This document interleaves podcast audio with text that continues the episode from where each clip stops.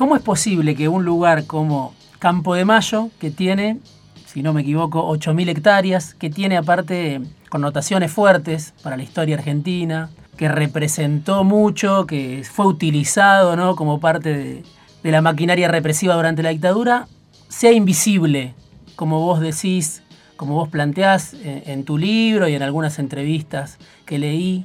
¿Cómo puede ser que Campo de Mayo, ese lugar tan enorme para la historia y para el espacio, sea invisible? Bueno, hay, hay dos situaciones, por lo menos creo que contribuyen a eso. Una es algo como bastante natural que se fue dando a lo largo del tiempo, que es que bueno, el, el ejército dejó de tener como la importancia que, que, tuvo en algunos momentos de nuestra historia y fue un poco abandonado, ¿no? Por, uh -huh. desechado casi por, por, la sociedad civil, ¿no? Que es una especie, no sé, de, de zona ahí que, que, nadie mira demasiado, ¿no? Y bueno, y como Campo de Mayo pertenece al ejército, de algún modo creo que, que entró en esa volteada, ¿no? Eh, que fue muy paulatina, pero que creo que se fue realizando por otro lado, bueno, el ejército también, digamos, tuvo su propia dinámica en ese sentido, en el sentido que creo que se fue profesionalizando, ¿no? Y como también uh -huh. se fue separando cada vez más sí.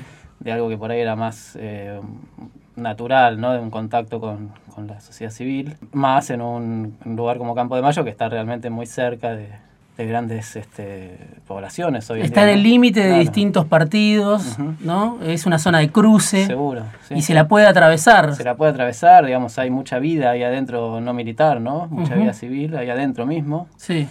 Pero bueno, también está como en ciertos reductos, no es que uno va ahí a, a pasar el día a hacer un picnic, digamos, ¿no? Tipo Rosedal. Claro, no, es, eh, no sé, hay zonas de uso civil, pero no con ciertas restricciones, ¿no? Uh -huh. este, eso por un lado. Y por otro lado, bueno, eh, no sé, sigue siendo como una zona donde, digamos, es una zona donde de, de, de aquel momento de, de, la represión, que era muy poco, digamos, arrasaron con, con los centros que había de detención, ¿no? Eh, y fue todo muy clandestino y digamos y hay muy pocos sobrevivientes. Ahora hay un proyecto, o había un proyecto hasta hace poco del gobierno de Macri para transformarlo eso en un parque nacional. Sí, hay algo. Yo no me interesé mucho con eso, pero entiendo sí que votó una movida el año pasado en ese sentido sí. y no sé en qué, en qué, en qué está. Lo que sí sé es que hay como algunas incluso restricciones, como, no sé, por ejemplo, el, eh, no sé cómo se resolvería legalmente, porque el Campo de Mayo fue cedido eh, al ejército por la familia, bueno, ahora se me escapa el nombre, una familia terrateniente, ¿no? Uh -huh.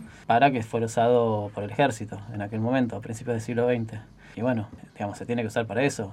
Sí. Digamos, si, si, el Estado decidiera usarlo para otra cosa, no sé legalmente qué, en qué, qué pasaría, digamos, ¿no? Si hay uh -huh. posibilidad de que los herederos de esa familia reclamen o no. Por otro lado, bueno, el SEAMSE, que es como el gran basural de, nuestra, de nuestro país, opera ahí adentro directamente, ¿no? Sí. Con terrenos cedidos por Campo de Mayo a, al SEAMSE. Entonces, digamos, la principal actividad que se está realizando hoy en día ahí adentro no tiene que ver con, con lo militar. Con lo militar, ¿no? Es, bueno, es como un problema. El y que habla, hay mucha sí. invisibilización, digamos, del lugar, eh, porque es muy grande y, y, de golpe es esto que te decía, digamos, uno no es que rápidamente se da cuenta de que ahí están pasando cosas militares, es como un campo, ¿no? sí. hay muchos árboles, hay bosques, ¿no? el, cam el camino que va por adentro, sí, hay algunos militares, pero son tan poquitos que es difícil como tener un, una visión integral, digamos, claro, de lo que pasa ahí adentro. Muy, muy difícil y las zonas realmente militares no, hay, no son de acceso eh, libre. ¿no? El que habla es Félix Brusone, escritor, docente también y autor de una serie de libros, creo yo, muy importantes de los últimos años. Este se llama Campo de Mayo, justamente. Y una pregunta que te quería hacer es, ¿por qué pensás que tardaste ocho años, ¿no? Desde que empezaste a escribirlo hasta que terminaste. Eh, ¿Por qué te demoraste en el medio, escribiste otros libros? Sí. ¿Por qué pasó eso? ¿Te, te, te costaba abordarlo?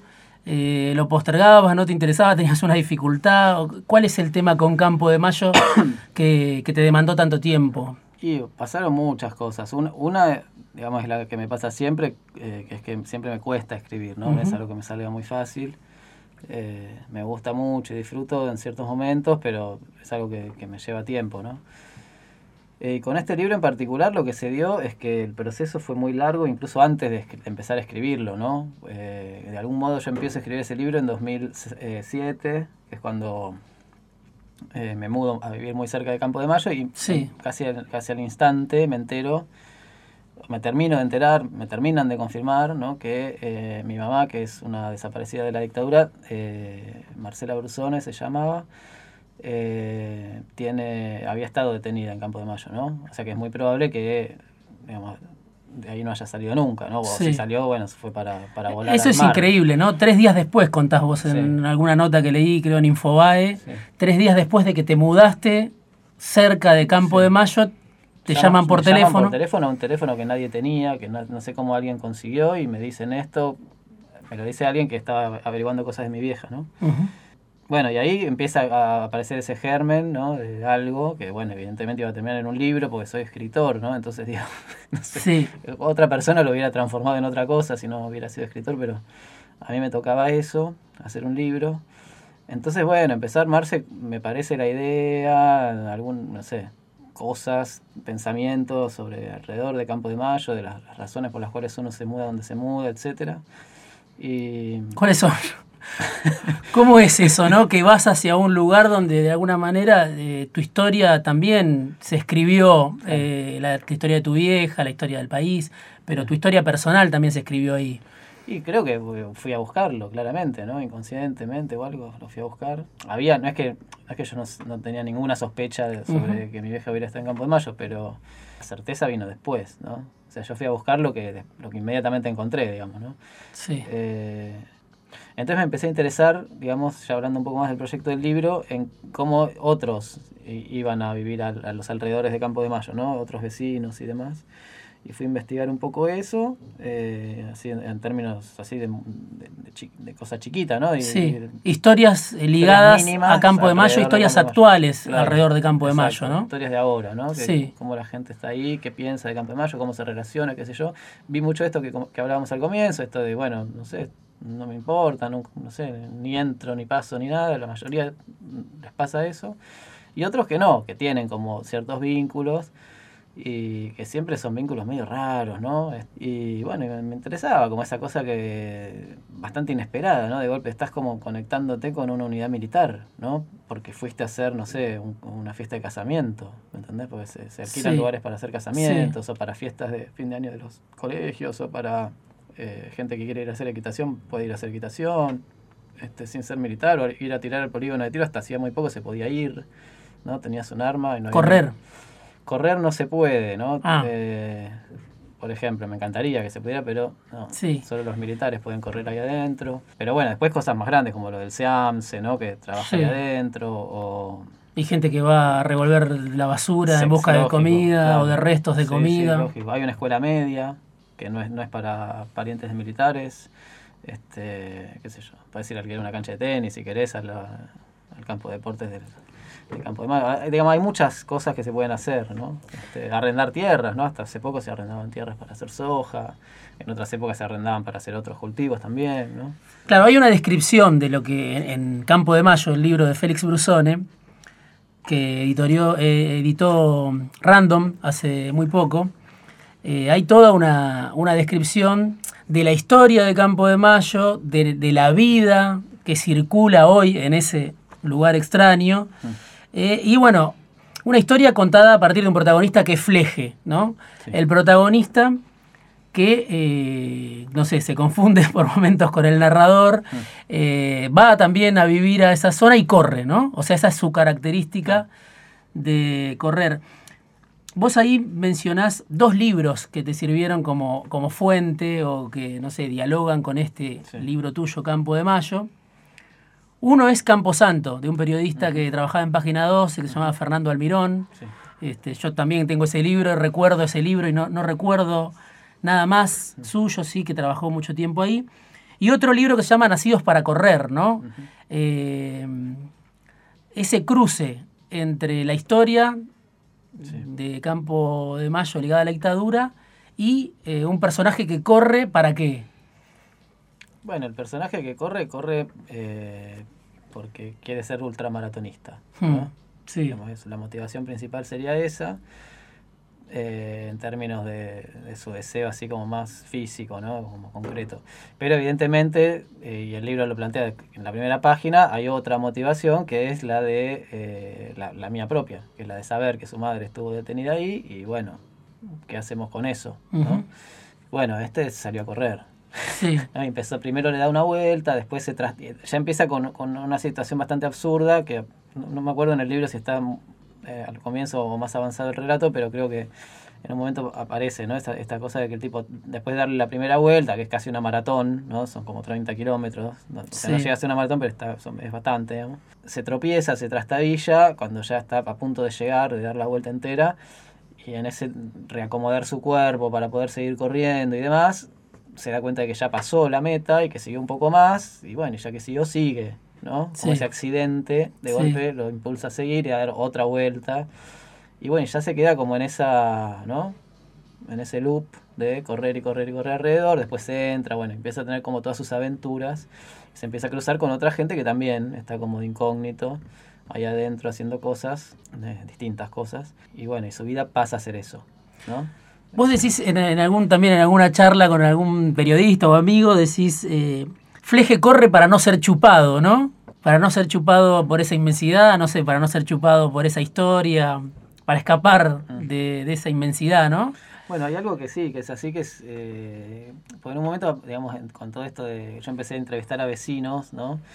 Para ver qué les pasaba a ellos con, con esto de vivir cerca del Campo de Mayo, qué sé yo, porque me daba la sensación de que había como un imán, ¿no? Que Campo de Mayo era como un imán, más allá de que en los 70 efectivamente chupaban gente, ¿no? Sí. Y fue el campo de concentración más importante Claro. durante la dictadura, aunque no siempre aparece como imagen más fuerte la ESMA, pero Sí. Campo de Mayo fue un Y lugar... Campo de Mayo, digamos, está al mismo nivel, o quizá peor, digamos, a nivel de efectividad y demás. Como que entre La Perla, Campo de Mayo y ESMA son los tres grandes Ujú. sitios, y sin embargo Campo de Mayo es el más el menos visitado, así por, Sí. la- por, por nosotros.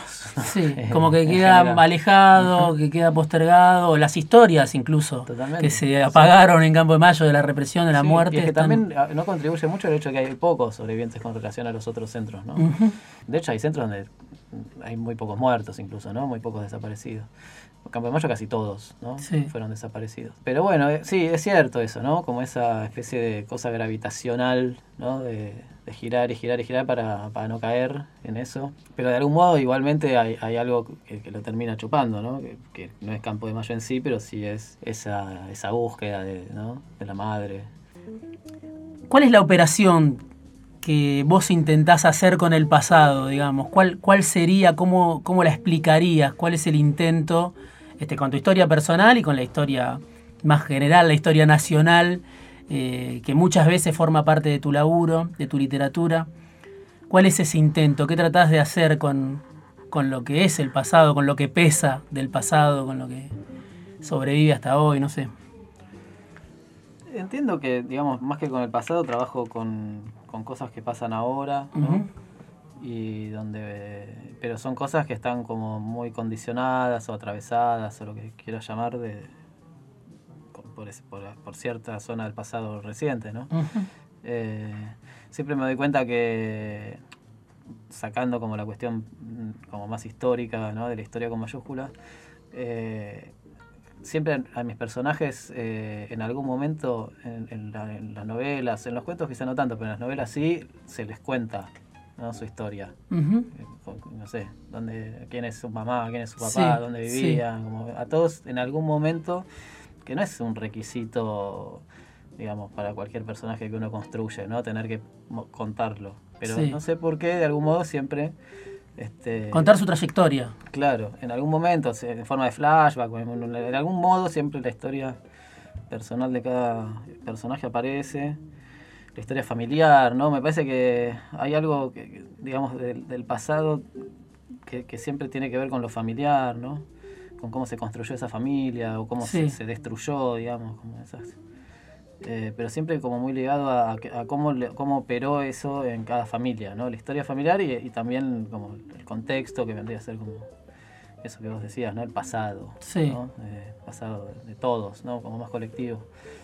Eh, no, lo- no sé si hago una operación. Intento como contar eso, ¿no? Contar cómo los sujetos que están ahí circulando en esos relatos eh, están como con eso encima y, y qué, qué- qué hacen con eso, ¿no? Sí. ¿Qué están haciendo y qué piensan hacer? Sie- Siempre, siempre son personajes que tienen como muchos proyectos, ¿no? A futuro. Este, normalmente son proyectos irrealizables, ¿no? Me doy cuenta.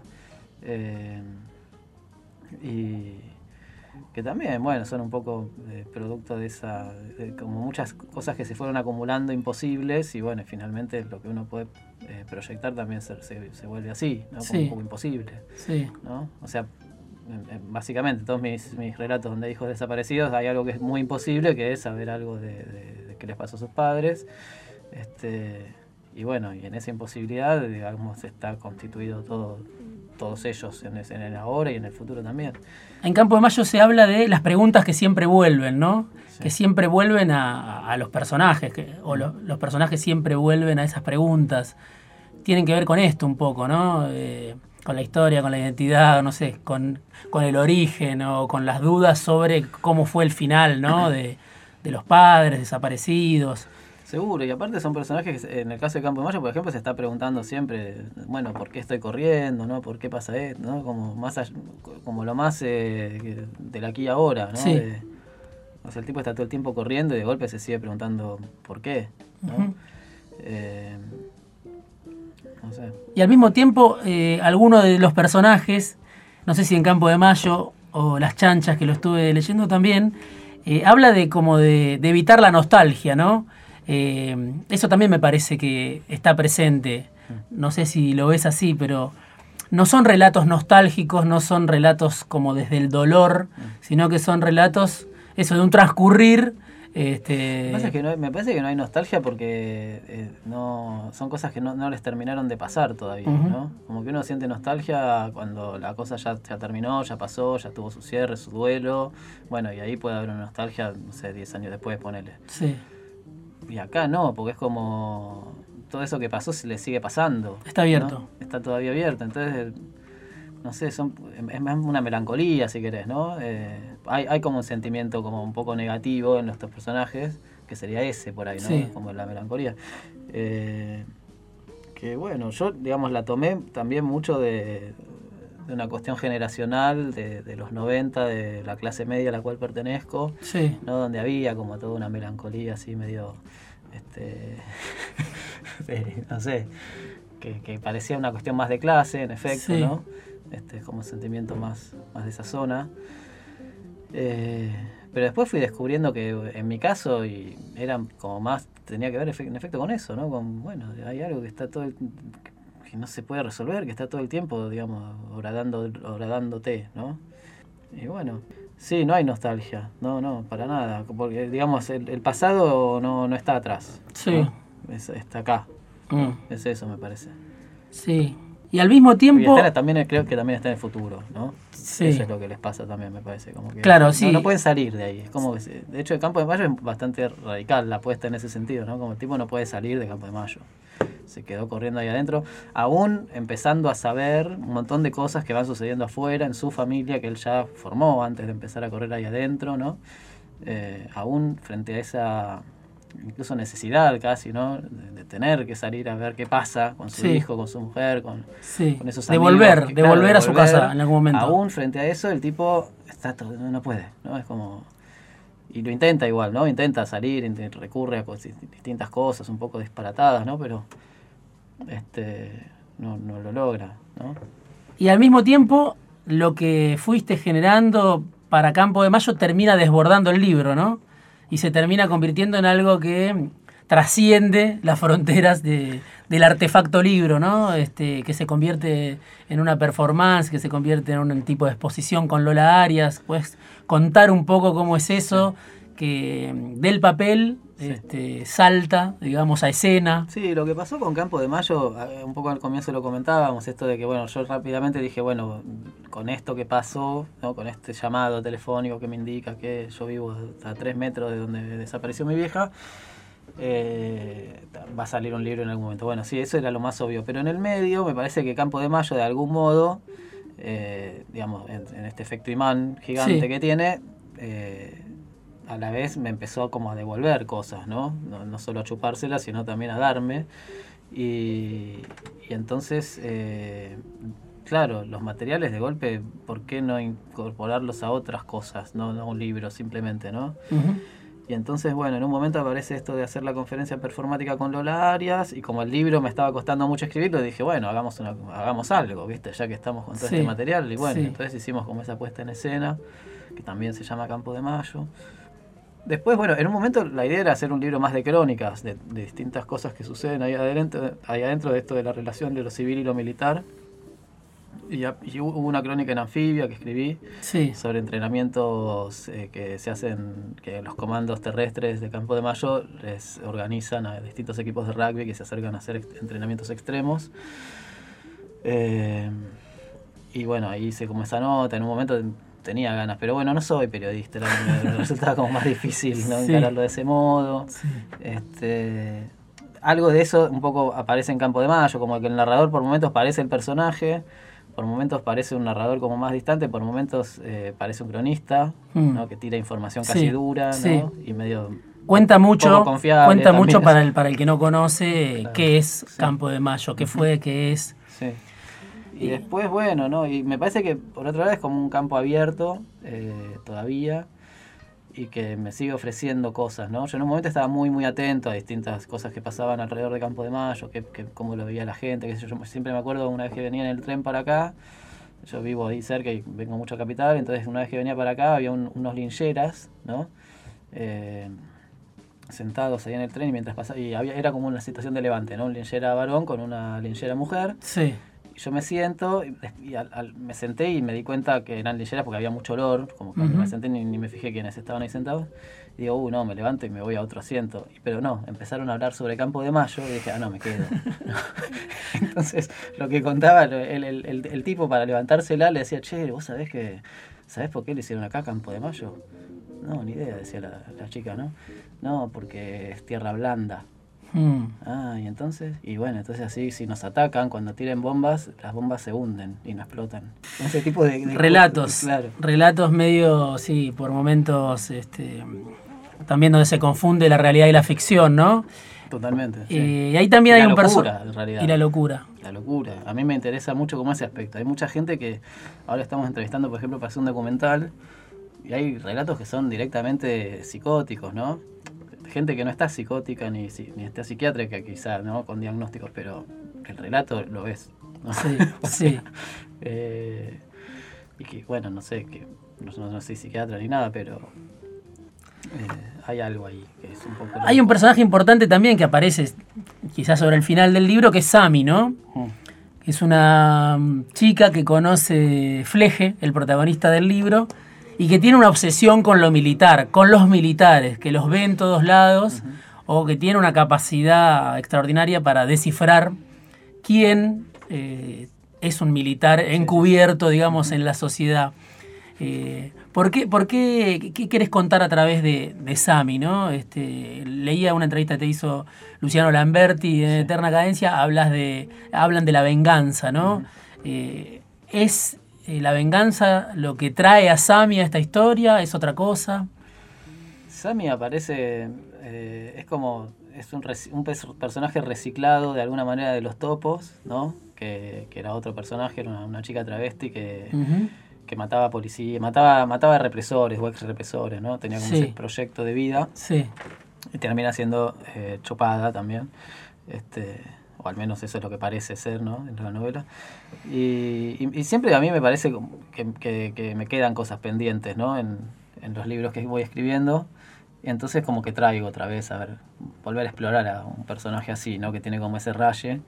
Este, que me parece un raye que, que no está, o, al menos de lo que yo conozco en, literatura, eh, demasiado explorado, ¿no? Eso de de qué pasó con aquellos que, bueno, que en efecto querían vengarse, ¿no? Sí. Porque, digamos, el, a lo que estamos más acostumbrados es a, a otro tipo de búsqueda. Sí, el reclamo cívico, digamos, este, de las madres, las abuelas. Exacto, como que nunca, digamos, fue para nada visible, ¿no? Este tipo de situaciones.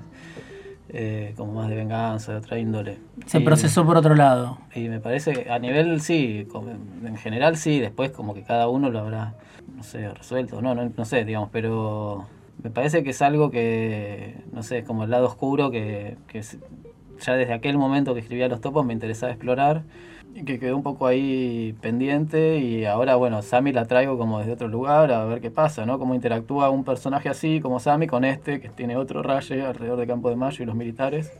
Este, porque Sammy sí parecería estar más pegada, ¿no? A algo del pasado, porque busca hacer algo con eso, en concreto, ¿no? este, y me parece que eso medio los conecta de alguna manera, esos dos personajes, ¿no? El libro, bueno, lo empezaste a escribir, decís, en el 2006, lo terminaste ahora.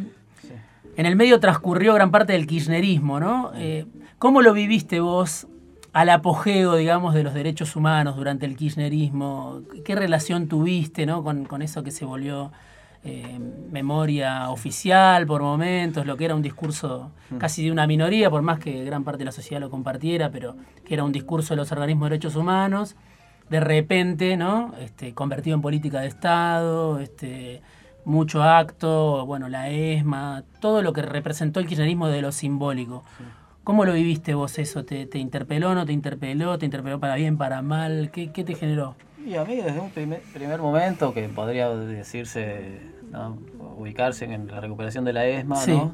Eh, donde bueno, uno, yo fui, digamos, ahí con mi familia en ese momento, escuchamos a, a Néstor hablando y demás, y me parecía todo muy increíble. Uno lo veía medio temblando a Néstor mientras daba el discurso.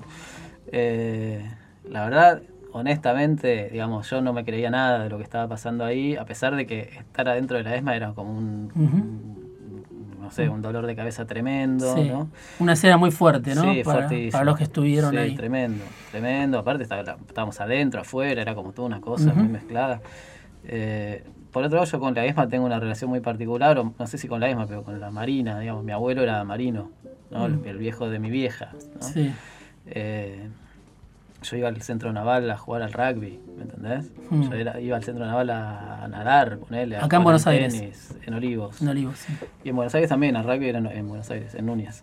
Ahí atrás de la ESMA, justamente. O sea, para ir a entrenar. Acá cerca, acá cerca de, la radio. Para ir a entrenar había que pasar por la ESMA, básicamente. Nos bajábamos ahí en Cavir, en Libertador, y el 29 de Libertador, y caminábamos todo el trecho hasta Lugones.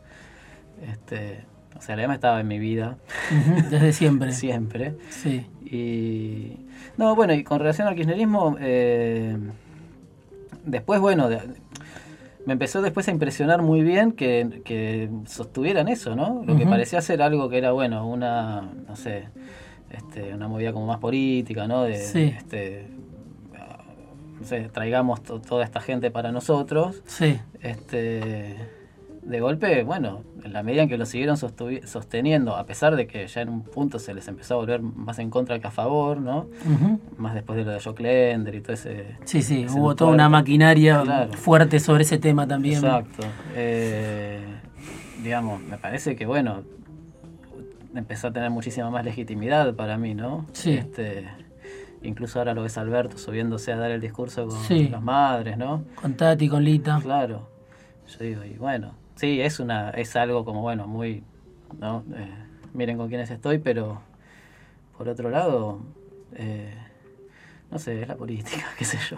Este, yo lo viví desde, desde mi trabajo, que es el de escribir, y bueno, y justo, mm, digamos, em, empecé a escribir sobre estas cuestiones, ¿no? Como más de, qué les pasaba ahora a estos personajes con, estos problemas del pasado. Eh, yo lo viví como una, una posibilidad de, de encararlo y de contar un poco, digamos, todo aquello que, que, no sé si estaba tan contado en el relato de los organismos, ¿no? este, o de, bueno, la literatura como más de, de, denuncia, de tesis alrededor de todos estos temas, ¿no? Este, que también hubo mucho en esa época y sigue habiendo.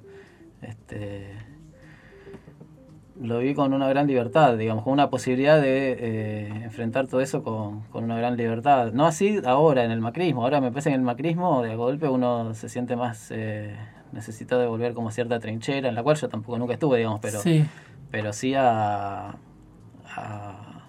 Hay una hostilidad. un poco más, ¿no? Como hay una hostilidad con, las víctimas de, la dictadura, con, los organismos. Sí, sí.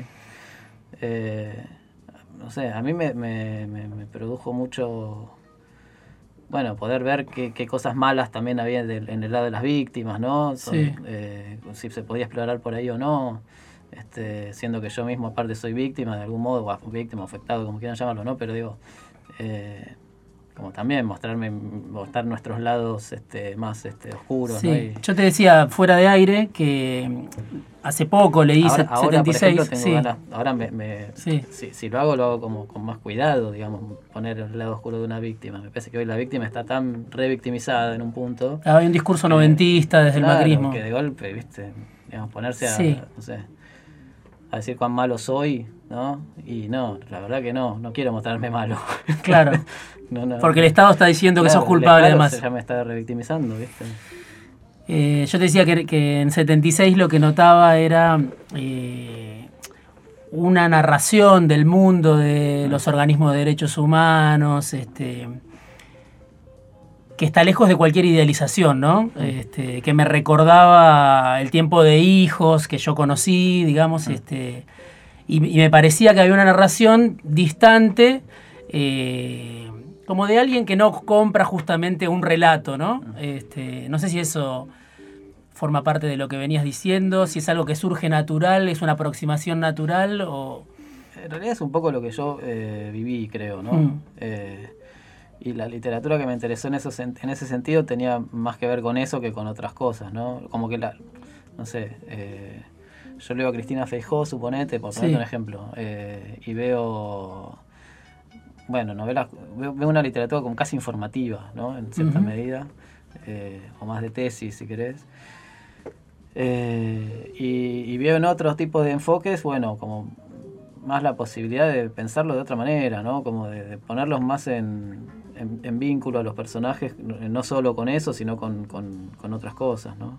Y- y un poco distantes, ¿no? Como vos planteabas, porque me parece que esa es la distancia que, que un poco tu- eh, tuvo la mayoría de la población, básicamente, ¿no? O sea, y la sigue teniendo. Sí, Me parece que eso, digamos, si, si, si, si en algo milita en mis libros, es en eso, en, en mostrar como esa cara que tenemos también, que es la de... ¿no? Y sí, obvio, vamos a la marcha del 24 de marzo, Sí. etcétera, pero después, en el día a día... Estamos mezclados con- con el no- resto de no la sabemos sociedad. ni quién es, eh, ¿entendés? No sé, sí. eh, qué sé yo, Tati Almeida, ¿me entendés? Como que, ay, ¿esa quién es? Sí, Eh, no sé, es, es como puro discurso en un punto, ¿no? Sí. Puro relato casi. Como que no, no nos atraviesa finalmente, ¿no? Ujú. Eh, y nada, me parece que ese eh, 76 más que nada, pero los otros también un poco muestran como eso, ¿no? Como aún dentro de las víctimas, digamos, también pasa esto, ¿no? sí. Por distintas cosas, por distintas operaciones, no negación, si querés, lo que fuera, pero... eh, Sí, o no estar en el corazón de esa usina que genera un discurso y que lo sostiene día a día, eh, muchas veces, ¿no? O sea, el, el que está todo el tiempo eh, siendo organismo de derechos humanos, siendo eh, parte de los que reclaman todos los días y sostienen esa lucha, como puede ser abuelas Sí.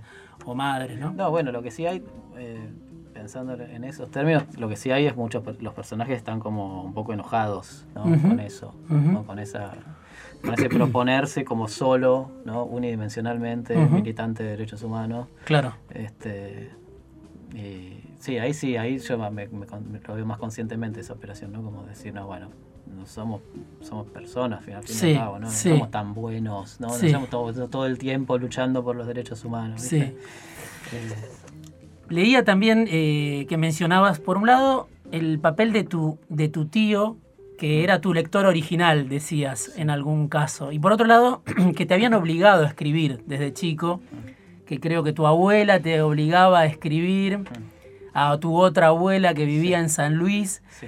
Eh, está la familia, ¿no? Ahí en el origen de la literatura como mandamiento, como obligación, como, como destino. Hoy, ¿para quién dirías que escribís? Y hoy no sé, te lo, te lo podría contestar de acá a 10 años. porque en aquel momento, cuando tenía que escribir para mi abuela, también pensaba que escribía porque, no sé, para ejercitar la, la escritura. ¿viste? Ya te Estaba- sentías escritor. Estaba aprendiendo a escribir. No, no me sentía escritor.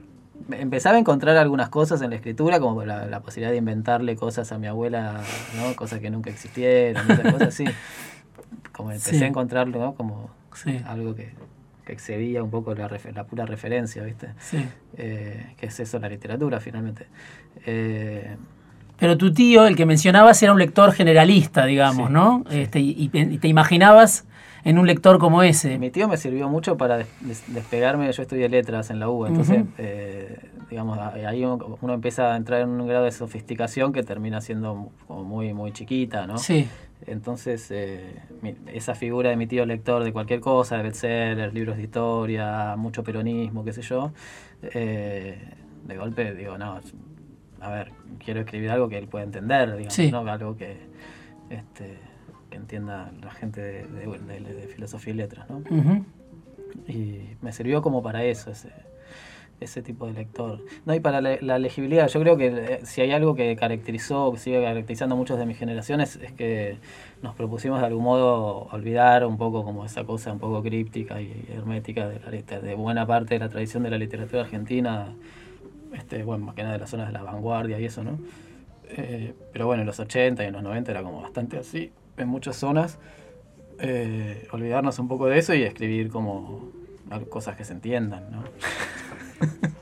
Durante mucho tiempo, cuando uno leía una nota de, de Félix Brusone o, o- o veía su, su nombre mencionado, aparecía en la bio, este, por un lado escritor y por otro lado piletero, ¿no? Este, eso como una marca de la dificultad que representa hoy ser escritor en Argentina, ¿no? Este, ¿Pensás que eso le pasa a la mayor parte de, de los escritores y escritoras de tu generación? ¿Pensás que es algo que te que propio tuyo, este, por tu particular habilidad, digamos, o para resolver la sobrevida? ¿Cómo es eso de ser escritor y aparte?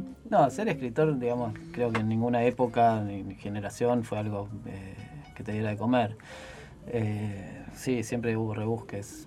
Lo que pasa es que, bueno, en, e- en mi caso particular, pero no soy el único, digamos, es un rebusque que no tiene nada que ver con, con el mundo literario, ¿no? Claro. Y bueno, eso me sostuvo durante muchos años y me dio bastante oxígeno de alguna manera.